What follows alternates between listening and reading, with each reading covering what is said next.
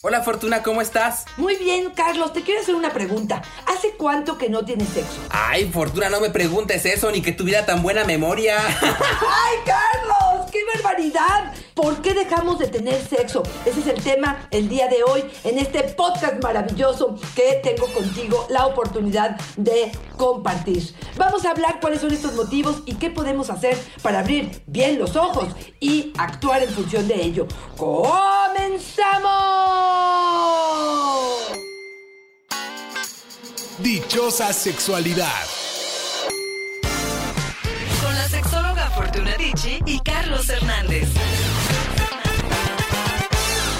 Ay, Fortuna, yo no sé qué pasa, ¿no? Pero a veces la verdad es que sí, el deseo se va de vacaciones, luego no es el deseo, son las ganas, la oportunidad de tener encuentros íntimos, y si a esto le sumamos el entorno, la pandemia, los problemas económicos, la familia, todos en casa y las cosas que nos han tocado vivir últimamente, Fortuna, un episodio necesario es razones para dejar de tener sexo y qué hacer para solucionar. Claro, fíjate, te voy a contar algo, Carlos. Estar casado sin sexo es una de las frases más buscadas en Google. Un estudio de cultura y familia dijo que el 30% de las parejas que se encuestaron no han tenido sexo en el último año.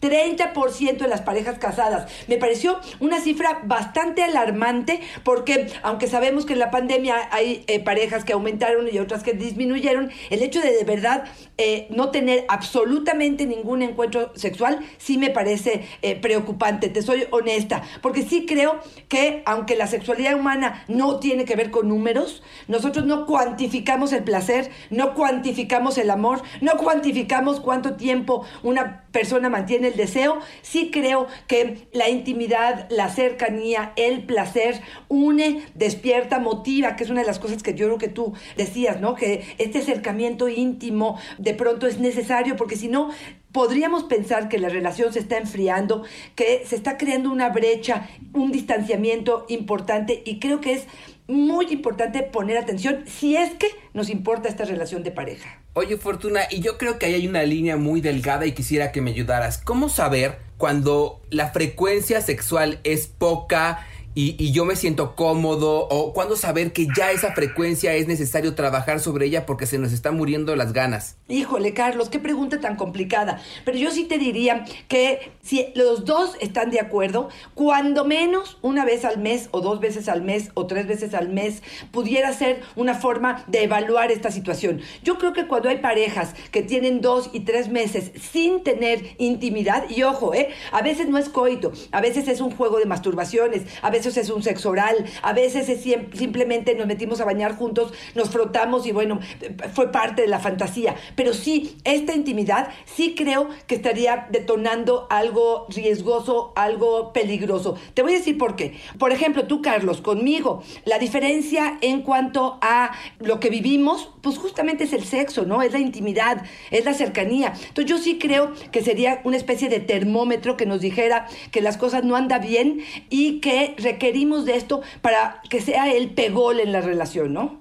Laura nos dice Fortuna, dejé de tener sexo con mi pareja porque él ya no quiere nada conmigo. De un día para otro no me toca, dice que no le pasa nada, ya lo intentamos hablar y no me dice más. Híjole, Carlos, me acaba de pasar situaciones en terapia em, donde eh, de pronto uno de los dos no quiere hablar, donde de verdad de un día para otro empieza a distanciarse, donde la mente de ella se va hacia la infidelidad, hacia la homosexualidad, dudando incluso de su orientación.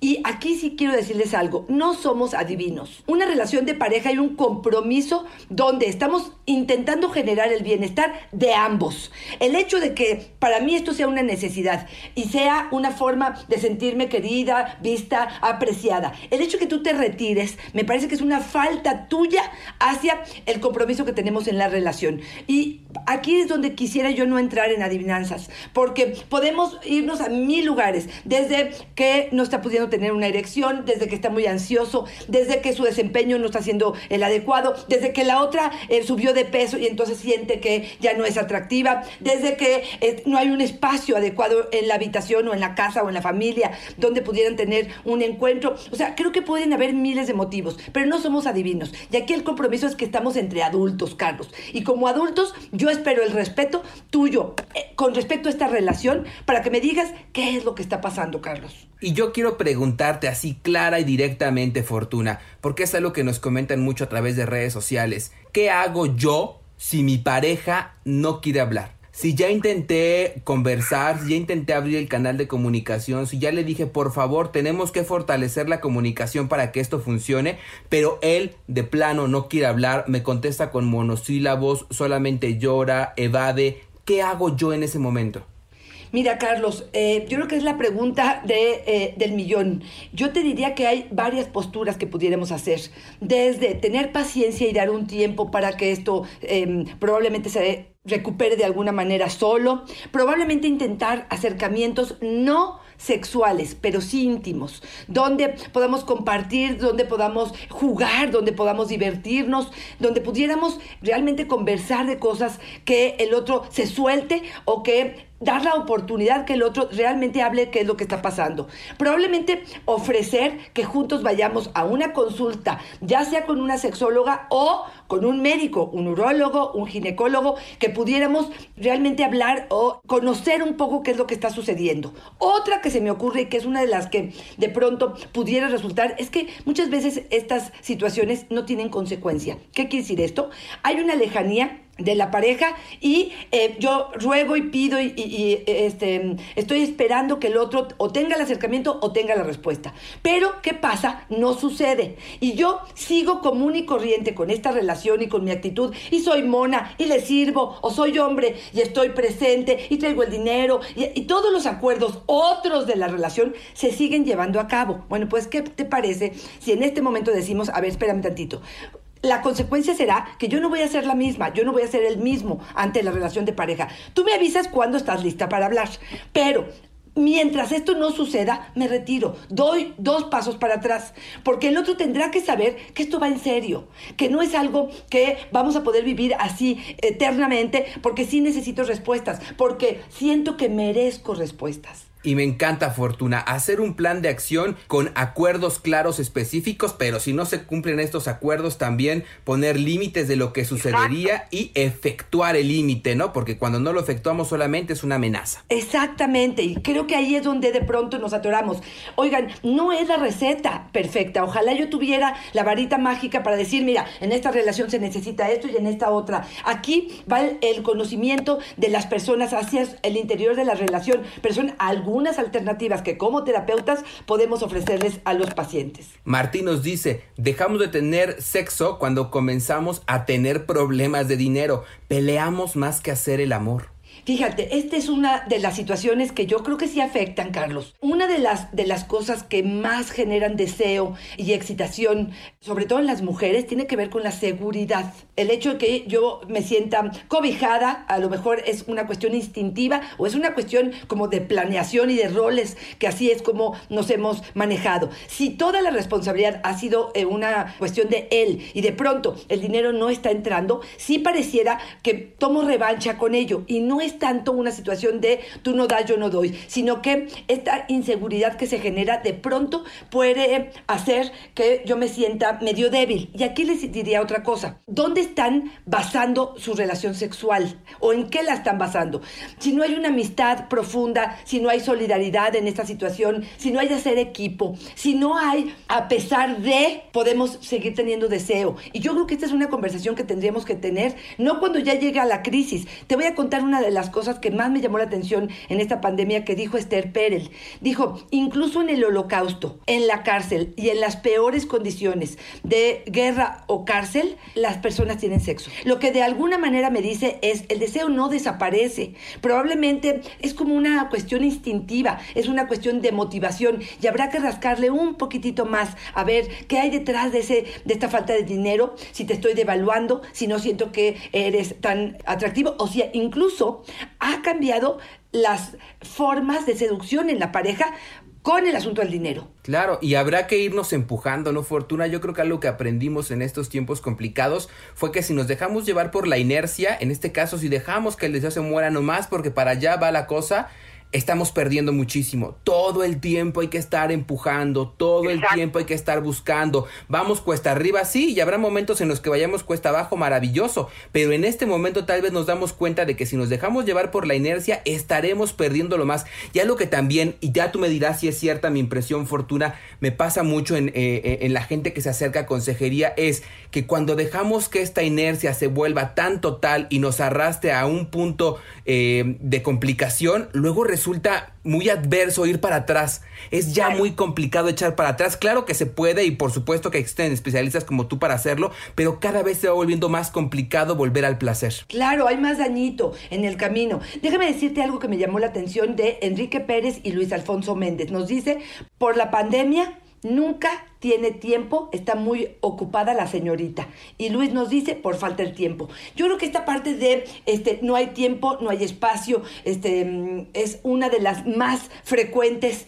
que yo escucho, tanto en el consultorio como en este momento, este, a lo mejor por Zoom. Y sí, Carlos, sí quiero decirles algo. El tiempo solo, que diga tiempo para tener sexo, no va a llegar. Esto se tiene que buscar, se tiene que agendar, se tienen que encontrar los espacios, se tiene que seducir, se tiene que empezar con una fantasía, con una coquetería, con el poder realmente provocar al otro, el saber que esto nos une, que nos hace más fuertes juntos, que podemos tener placeres que nos generan endorfinas, que nos generan felicidad y que seguramente nuestro desempeño en la vida en general será mejor, Carlos. Entonces, no, no esperen a que llegue el tiempo. Tendremos que hacer el tiempo para poder tener sexo. Paula nos dice Fortuna, dejé de tener sexo cuando me compré juguetes sexuales. ¿Para qué quiero problemas con hombres si me doy placer yo solita? Ay, no me digas, qué barbaridad. No, bueno, pues me parece que este, yo te prometo que he tratado que el Satisfyer Pro 2 me dé besos. Te lo prometo, que me acaricie y que me dé un apapacho y me dé calor, pero lo único que me da es un orgasmo, así es que me parece como muy reducido. Y la otra es revisar con qué tipo de hombre se está vinculando, porque pareciera aquí que ella es la víctima y que entonces no se quiere comprometer porque todos los hombres son lo que tú quieras. Yo aquí le diría, a ver, mi reina hermosa, ¿dónde estás eligiendo? ¿Cómo estás eligiendo? ¿Desde dónde estás vibrando para que los hombres con quien te estás vinculando sean no tan atractivos como un vibrador, ¿no? Oye, Fortuna, yo no sé si te ha pasado a ti esta, pero a mí sí me ha pasado cuando empiezo a tener unos kilitos de más y en este tema de la, del hacinamiento, de estar todo el tiempo sin hacer tanto ejercicio, claro que me sucedió. Katy, dejé de tener sexo cuando subí de peso.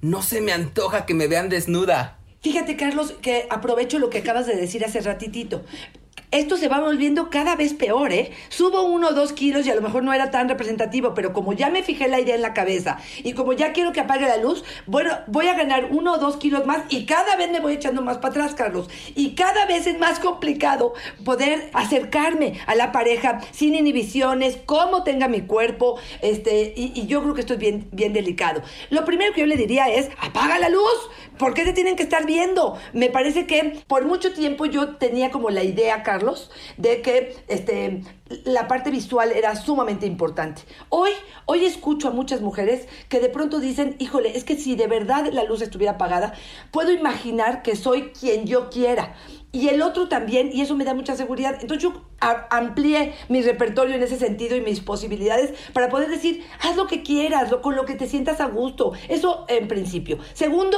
muchas veces ellos no están mirando eso. Nosotras somos las que estamos mirando ese sobrepeso y nos sentimos mal con ello. Si de verdad te estás sintiendo muy mal, mi reina, agarra el toro por los cuernos y ponte a hacer una dieta, a bajar un poco de peso y hacer un poco de ejercicio. Finalmente somos lo que somos, Carlos y el erotismo y el placer tiene muy poco que ver con la forma de cuerpos y mucho más con las emociones, con nuestro cerebro, con el deseo y con la excitación. Mucho tiene que ver de la forma en que nos autorrepresentamos y nos vemos a nosotros mismos. Fortuna. Katrina nos dice, dejé de tener sexo por el frío. En esta temporada no se me antoja. Oye, Carlos, a ella le queda muy bien lo de los calcetines. ¿Te acuerdas que lo habíamos visto? Un estudio bastante interesante donde se dijo que los hombres y mujeres que tienen los pies calientes pueden llegar mucho más fácil al orgasmo. Así es que, corazón, debajo de las sábanas, pero con tus calcetines pudiera ser una buena idea. Si no, me suena pretexto, Carlitos. Y a mí que se me antojaría el frío para andar empiernado, ¿eh? No sé tú. Sí, sí, sí me gusta, sí me gusta, sí me gusta, estoy totalmente de acuerdo. Oye, César Moreno nos dice algo que me llamó mucho la atención. A partir del nacimiento de nuestra hija, dejamos de tener sexo y nunca logramos retomar la pasión. Eventualmente nos divorciamos. Ay, es que luego el nacimiento de los hijos Fortuna creo que nos convierte en papás, nos transforma en papás, además de que le suma actividades a nuestra vida y deja absolutamente de lado la parte amante, ¿no? Luego tenemos tan sacrificada esta imagen del amante, del disfrute, del gozo, del placer y del orgasmo, que no macha, ¿no? La paternidad y la maternidad, esta imagen maravillosa de, de Sara García y Libertad Lamarque con el disfrute y el gozo, ¿no? Claro, y mira, cambiamos prioridades, no nos damos cuenta que en el camino nos estamos perdiendo de la esencia, de, de, qué es lo que generó ese bebé, ¿no? Que fue la unión de nosotros como pareja. Nos ponemos en modo mamá o modo papá, como tú bien lo dices, y nos olvidamos de que la base está en nosotros y en los placeres que podemos eh, generar. Yo, a mí me gustan los is, no las os. Y aquí lo que te diría es, somos mamás, somos papás y somos amantes. Y la inteligencia está justamente en poder hacer la combinación perfecta. No quiere decir que todos los que hemos pasado por ahí no hemos tenido como un bajón y a lo mejor un poquito más de dificultades y un poquito más de comunicación que se requiere, pero tendremos que ser tan sabios como para poder realmente integrar estos mundos y entender que si queremos salir adelante, creo que este, tendremos que poner atención en ello, ¿no? Darnos esos tiempos. ¿Sabes cómo veo a veces la vida sexual fortuna como una carrera de obstáculos? Pero es decir, vamos con una cosa a la otra, pero entre cada obstáculo vamos desarrollando herramientas. Cuando empezamos a saltar uno, ya estamos desarrollando herramientas para saltar el otro y para saltar el otro. Si nos vamos brincando esas herramientas, cuando nos van llegando todos estos elementos como este, vida en pareja juntos y afrontamos eso. Después vida juntos eh, eh, trabajando ambos y afrontamos eso. Ahora vida juntos trabajando ambos con hijos. Si durante ese camino no fuimos desarrollando las herramientas necesarias para ir sorteando cada uno de los obstáculos y llegamos a los hijos sin haber desarrollado las otras, se vuelve una complicación porque el problema se vuelve un todo, ¿no, Fortuna? Totalmente de acuerdo, totalmente de acuerdo. Me gustó mucho el ejemplo que pusiste. Sí, sí lo creo. Eh, sí creo que a lo largo de la vida, fíjate, yo pienso en la vida en general, Carlos. Pareciera que los obstáculos, uno de las áreas sería el, el área sexual, pero estoy totalmente de acuerdo. Tendremos que aprender a torear, a, a, a poder esquivar y a poder enfrentarte cuando hay una muralla muy alta y bueno, pues a, a, escalarla y a jalar a la pareja de la mano para que esto pueda funcionar. Fíjate que John Rambote me pareció que dijo algo bastante interesante. Yo dejé de tener sexo por su menopausia. Y yo digo, ay Chihuahua, ¿a poco en la menopausia trae la etiqueta de se deja de tener sexo, se cierra la tiendita? Sí, Fortuna, y además pues también cooperación de todas las partes, ¿no? Eso es lo malo de etiquetarnos, Fortuna. Que ya claro. cuando te pones ahí la etiquetota de soy esto, así soy, así nací y así me moriré, como diría José José, ya nos amolamos, ¿no? Totalmente de acuerdo. Fíjate que tomé un curso con Miriam Geisman, que la pueden encontrar en YouTube, que es una eh, mujer que se dedica a trabajar con el piso pélvico. Y ella habla de la importancia de tener orgasmos terapéuticos. Así lo dice. Y lo que dice es, para poder tener más viva y sana a esa vagina, requerimos de tener orgasmos en pareja o a solas. Eso garantizará nuestra salud sexual en cuanto a la lubricación y la flexibilidad de nuestra vagina. A mí me parece que esto de la menopausia ha sido un cliché. Yo creo que tiene mucho que ver con que a lo mejor las mujeres morían cerca de los 60 hace algunos años. Hoy que tenemos una vida cerca de los 90, yo digo, híjole, nos estarían faltando 30 años más de placeres que no tenemos que olvidar. Y aquí es te vas con el endocrinólogo o te vas con el ginecólogo o le dices a tu pareja, a ver mi rey, me aventé 40 años de mi vida con un sexo este, totalmente nefasto, hoy creo que tengo el derecho a decirte, quiero más juego presexual, quiero que chupes acá, quiero que lamas acá, quiero que hagas exactamente lo que necesito que hagas. Oye Fortuna, te voy a compartir una que le agradecemos de antemano a Mónica por abrirnos su corazón y compartirnos su historia. Es bien fuerte. Dejé de tener sexo cuando abusaron de mí. Hace dos años me siento incómoda, me hace sentir sucia, que no merezco nada. Ay, qué triste, qué triste, qué triste. Las injusticias, la situación de un abuso, este, impactan, dejan una huella eh, en el alma, en el corazón y un proceso de duelo que en este caso de Mónica, y sí se lo agradecemos muchísimo, lleva dos años. Esto te voy a contar algo, Carlos. Lo que yo he visto en la terapia es, esto puede llegar a durar 10 y 20 y 30 años y así que se quede. O puede querer trabajar con ello, yo no le garantizo que en dos días o en tres días y que este proceso no va a ser doloroso, pero sí creo que si quisiera modificar la lectura que ha tenido, la narración de lo que vivió, poder redirigir sus emociones, poder incluso, sabemos que a través de la ayuda y del servicio a otras mujeres que estén pasando por lo mismo, hacer equipo, hacer tribu con estas otras mujeres, hablar de sus emociones, de sus temores, ir con un amante despacito, poco a poco, agarrando de nuevo confianza, quizá sea un camino mucho más sano. Claro, Fortuna, yo creo que es un proceso y sí, yo creo que es necesario el apoyo de un especialista para llegar a este buen puerto. Oye, fíjate que hay uno de los... Siempre hemos hablado mucho, Fortuna, del peligro de centrar el encuentro sexual solamente en la penetración. Y aquí Tania nos los deja muy claro. Dejé de tener sexo porque mi esposo perdió la erección. Me siento incómoda, como que no lo respeto, eso me enoja. ¡Guau! Híjole, cuántas cosas para desmenuzar de esta em, propuesta, ¿no? O sea, en principio sí, sí sabemos que un hombre que a lo mejor eh, tiene disfunción eréctil se tiene que atender. Sabemos que solo el 10% de los hombres con disfunción eréctil piden ayuda. Es una tristeza, Carlos, porque se quedan perdiendo su vida erótica, eh, las mujeres sintiendo que no son suficientes, que ya no son amadas. Yo creo que sí hay un distanciamiento bastante interesante. Entonces, lo primero es pedir ayuda profesional y saber qué está pasando, porque también decirles, la disfunción eréctil nos puede estar avisando que estamos cerca de un infarto, de una diabetes, de una hipertensión, de situaciones de salud importantes que tienen que ver con nuestra vida en general. Entonces, eso sería lo primero. Segundo, qué mal cómo nos hemos educado con respecto a eso, ¿no? Nuestra vida sexual depende de su pene y que entre adentro de la vagina. Porque si no, pareciera que los vemos de menos. ¿Dónde está ahí calificado que el hombre es más hombre mientras más parado lo tiene, Carlos? Sí, y la verdad, eh, ahí está el verdadero riesgo, Fortuna. Y luego parece como muy sobado estar diciendo todo el tiempo que, que considerar al pene el termómetro del encuentro sexual es infructuoso, ¿no? Pero ahí está, Fortuna. Cuando el pene ya no está funcional, cuando e, esa parte de nuestro encuentro erótico se ausenta, todo lo demás se perdió. Como tú dices muy bien tu ejemplo de las patas de la mesa, Fortuna, nuestra vida sexual le ponemos una patota, que es en mi caso un patonón, ¿no? A la vida sexual, a la mesa. pero déjame decirte algo que me parece este, muy importante. Fíjate, son los mismos hombres los que en un principio que les planteas otro tipo de juego, dicen no, no, espérame, yo mientras tenga mi pene tengo una erección y yo, ah, esto es lo que me importa, esto es lo que hace un encuentro sexual. Yo me he encontrado en terapia con hombres que me dicen, ¿de, de qué me estás hablando? ¿De verdad tú crees que un encuentro sexual se califique como tal y con satisfacción cuando no hay una penetración? Estás equivocada. Y a los 60 o 70 o a los 30 con una disfunción eréctil, de pronto tienen que cambiar el cassette si quieren el cassette. Ya soné a los a que tengo más de 50.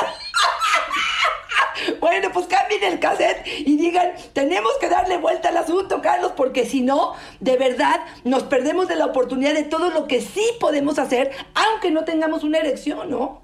Y lo que somos más para atrás, cambiemos el acetato, Fortuna.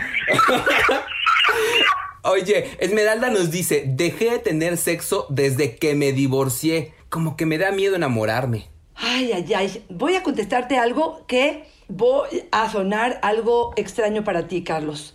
¿Quién te dijo que te tienes que enamorar? Claro, claro. Apláudeme, apláudeme. Sí, es que sí. Mito del amor romántico, Fortuna.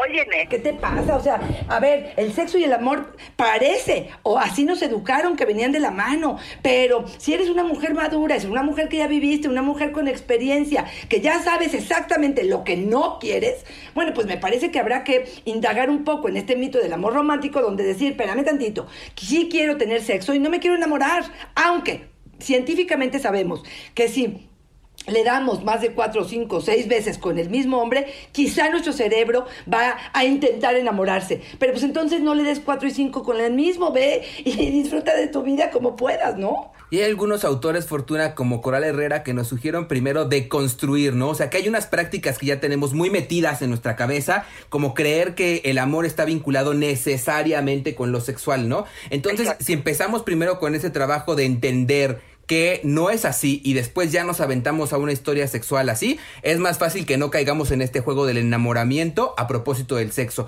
Pero sí requiere un trabajo previo de nosotros para empezar a trabajar en ello. Pero sí dejar claro, ¿no, Fortuna? Que no necesariamente va ligado y sería una muy buena idea que nos armáramos un, un episodio hablando de esto, Fortuna, de mitos del amor romántico. Me encanta la idea. Oye, te quiero decir lo que nos dijo Yola Jiménez, que me parece eh, uno de los factores que creo que hoy en día ya no está tan de moda, pero a lo mejor estoy equivocada.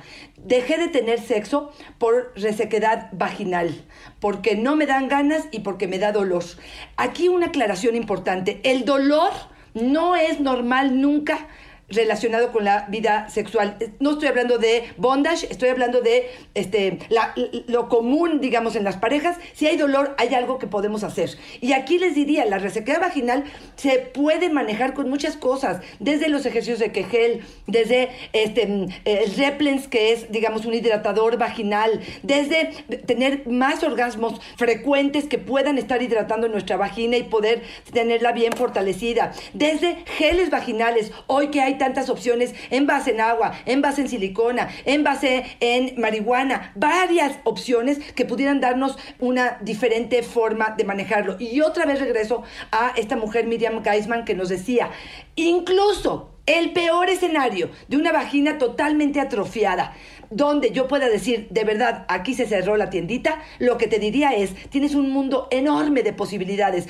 con tu lengua, con tu boca, con tus manos, con tu eh, clítoris, con tu vagina, con tus eh, pezones, con su pene, con todo lo que quieras, que también habla de placeres que no tiene que ver con introducir nada dentro de la vagina. Ahora sí, Fortuna, que con tu permiso nos vamos despidiendo. Nos dice Jacinto, tiene 72 años, Fortuna, 72 años. Escucha, por favor. Si yo dejé de tener relaciones sexuales, ¿cuándo? Nunca.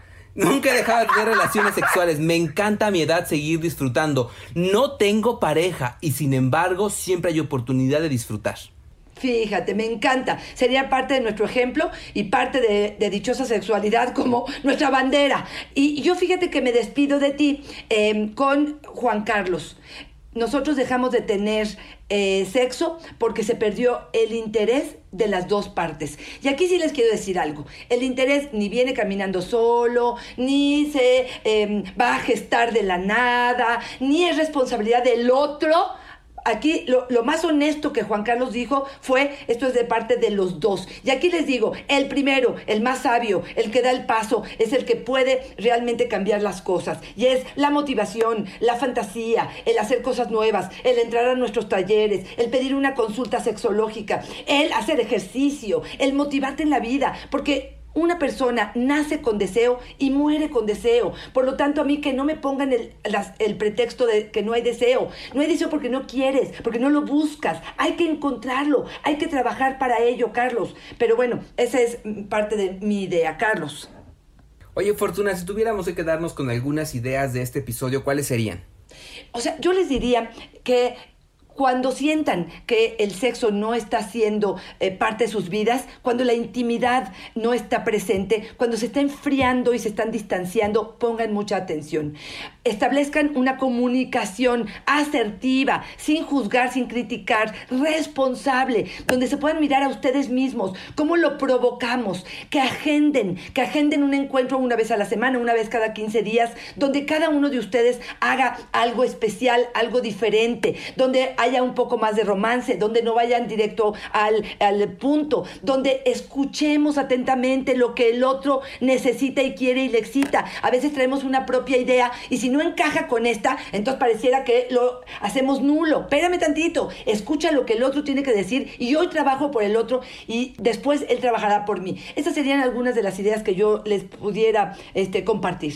Fortuna, yo sumaría nada más que en lo sexual hay que empujar no hay que dejarnos llevar por la inercia, hay que estar todos los días proponiendo, activando, accionando. En cuanto nos demos cuenta que nos estábamos dejando llevar por la corriente, hacernos conscientes y empezar a, ejercer pequeños cambios que hagan una diferencia. Es de verdad complicado echar para atrás cuando la inercia ya nos llevó por un camino complicado y si en ese momento no tuvimos herramientas, tal vez después sería complicado. Y e importante decir, Fortuna, que es de valientes reconocer cuando no estamos consiguiéndolo solos para pedir ayuda y acercarnos con un profesional que nos eche la mano, como es tu caso, Fortuna, y donde te pueden encontrar en tus redes sociales, Fortuna. Claro que sí. Arroba Fortuna es mi Twitter. Eh, Fortuna Dichi Sexóloga es mi Facebook. Y en Instagram estoy como Fortuna Dichi. Ahí está toda la información para pedir datos, para hacer una consulta. A veces, de verdad, de verdad, es cuestión de interés, de motivación. Y bueno, pues en esta consulta podemos resolverlo. Carlos, ¿cómo te encontramos que eres sumamente simpático? Me diviertes, aprendo mucho con tus posts. Y eh, cuéntame dónde te encontramos. Ahí me encuentran en Yo Soy Carlos Hernández en Facebook y en Instagram como El Sexo con Carlos Fortuna. Y sí, siempre sexualidad con información y mucha diversión. Ay, me encantó, Carlitos. Un placer como siempre. Te mando un beso. Bye bye.